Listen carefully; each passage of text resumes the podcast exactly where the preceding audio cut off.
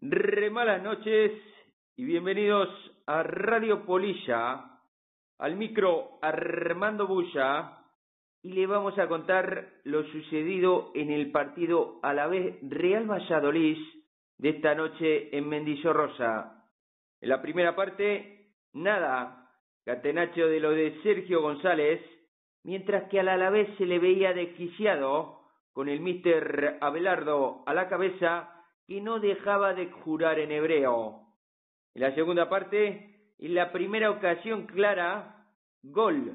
Luca Pérez, en el medio del campo, abre a la banda derecha a Aguirre Gaviria, que pone un centro medido a José Lu al primer plano, palo, perdón, donde remata cruzando el balón lo suficiente para que no pueda llegar Jordi Strauchat Masip.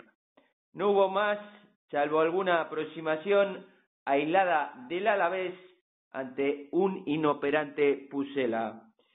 Y no esperamos más para contactar eh, con el hombre que surgió del frío, el predictor del fútbol internacional. Dale mamá que se viene, ¿eh? El doctor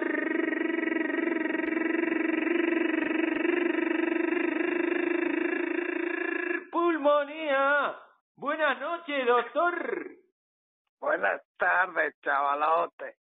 ¿Qué onda con el partido? ¿Qué puntaje le das? Pues hombre, ha sido un partido de los de la nada, pero hemos salido perdiendo. Es difícil de explicar, Armando, y mucho menos a los aficionados, el partido de hoy. Lo podemos diseccionar cuando quieras, pero es complicado, preocupante también. Yo fíjate que estaba bien en la primera parte, cómodo con el catenacho de Valladolid eh, y el Alavés yo parecía desquiciado. Armando, yo estaba encantado. Digo, volvemos a lo de antes, a ver si pasa, pero no pasó.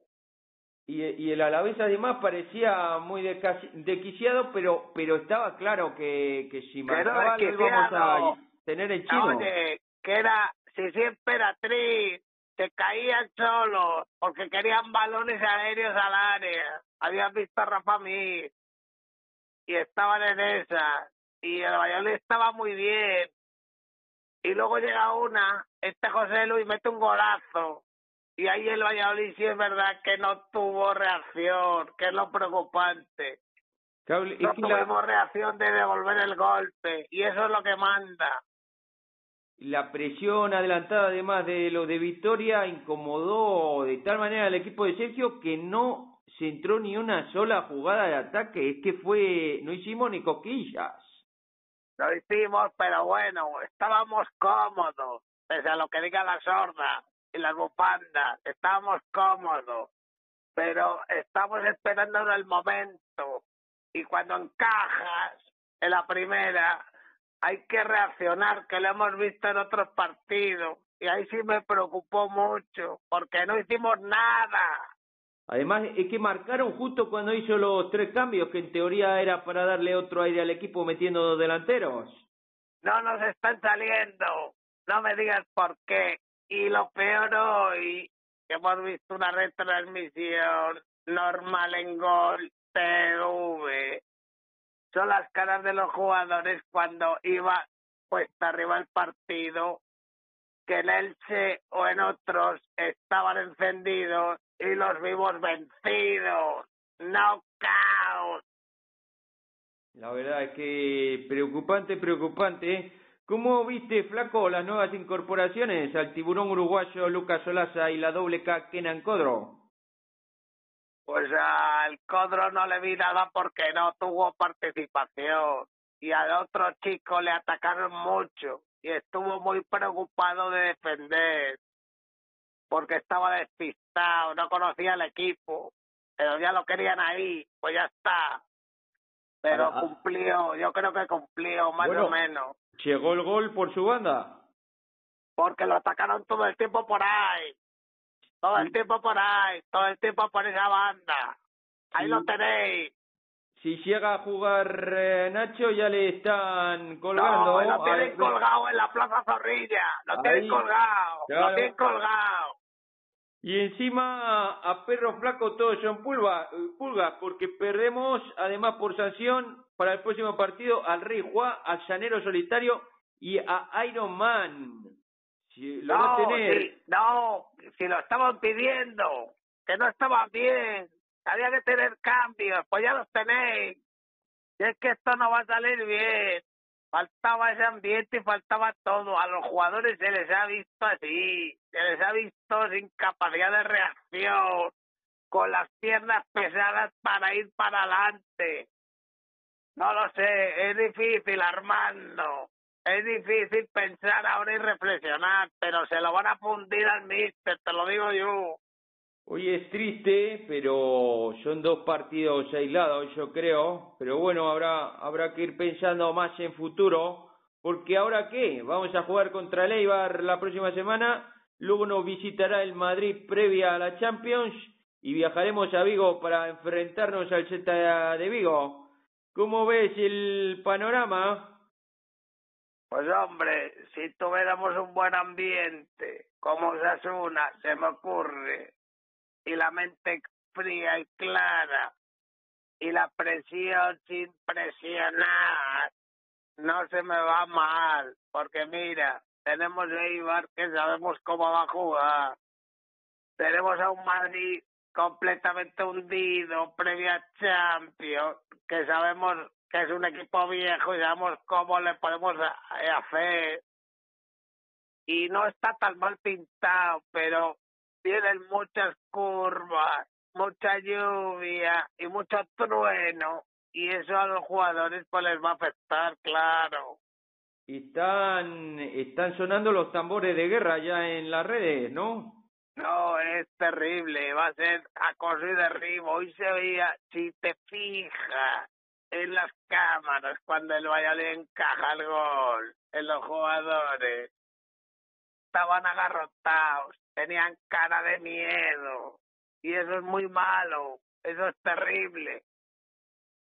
Eso se ve, yo recuerdo una final de, de baloncesto, una Euro Euroliga de estas, que había tres americanos de un equipo, no recuerdo muy bien, y, se fueron a la prórroga y se eh, la del Maccabi, contra el Madrid, la del Maccabi. Les enfocaron y, una vez que les enfocaron, sabía, sabíamos todo el mundo que la iban a ganar. Yo la vi, yo la vi, la del Maccabi. Claro, porque eran los, no eran los favoritos. Cuando el Madrid se vio ahí con, con los tres americanos enchufados, se vino abajo. Esto lo hemos visto en deporte, es deporte. Bueno, Flaco, no sé si querés en esta noche así haga añadir algo más. Pues me gustaría mandar un mensaje de tranquilidad otra vez, repitiendo, pero a los jugadores, ya no a los aficionados, que van a salir con las antorchas. A los jugadores, al entrenador, no volverse loco, planificación, mente fría, pero es muy difícil porque el entorno condiciona el deporte del fútbol más que ninguno. Y yo sospecho que el Valladolid va a cambiar de entrenador en breve y vamos a tener que gatear sobre el descenso en una zozobra hasta el final. Bueno, un, pequeño dato además, eh, Fernando Simón volvió a, a errar. Hombre, ese le conozco yo y ese y erra casi siempre, pero coraje. Pues hasta aquí las palabras del doctor Pulmonía. Muchas gracias, Flaco, porque hay que tener valor para salir después de este match. Y pasamos a, la, a los trofeos.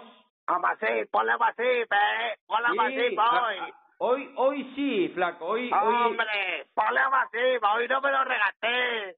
Pero vamos primero al máximo goleador, que no puntúa ningún jugador con la remera blanquivioleta y sigue en el superhéroe Weisman con tres, tres goles, empatado con M.A. Barracu, Mr. Marcos Andrés, que también lleva tres Diana. Y mejor jugador, tres puntos, como bien decía el doctor, para Jordi Strauchat Masip, dos puntos para Oscar Plano y un punto para Luis Ratoncito Pérez. Eh, oye, que me ha gustado mucho Ratoncito. Ha estado bien, ha estado bien el No, ratoncito. no, y el otro también. Es de los jugadores que no hacen ruido, pero me está gustando bastante. Ahí lo dejo. Y, y, a, y a Plano le, le dieron hasta en el carnet de identidad. No, no, vamos a ver. Si lo tenían claro ellos. Plano máximo asistente del Real Valladolid de la liga. Han ido a pegar. Y luego ellos se caían para los balones aéreos que dieron a Rafa Mir, pero ahí lo dejamos. Muy bien, pues está bien, agotamos ya nuestro tiempo. Les convidamos a la previa de la próxima semana. Recuerden, el partido en un principio iba a ser el domingo a las seis y media, pero lo han anticipado 24 horas, por lo que la previa probablemente será el viernes. Pasen una semana bárbara y canchera. ¡Chao, chao!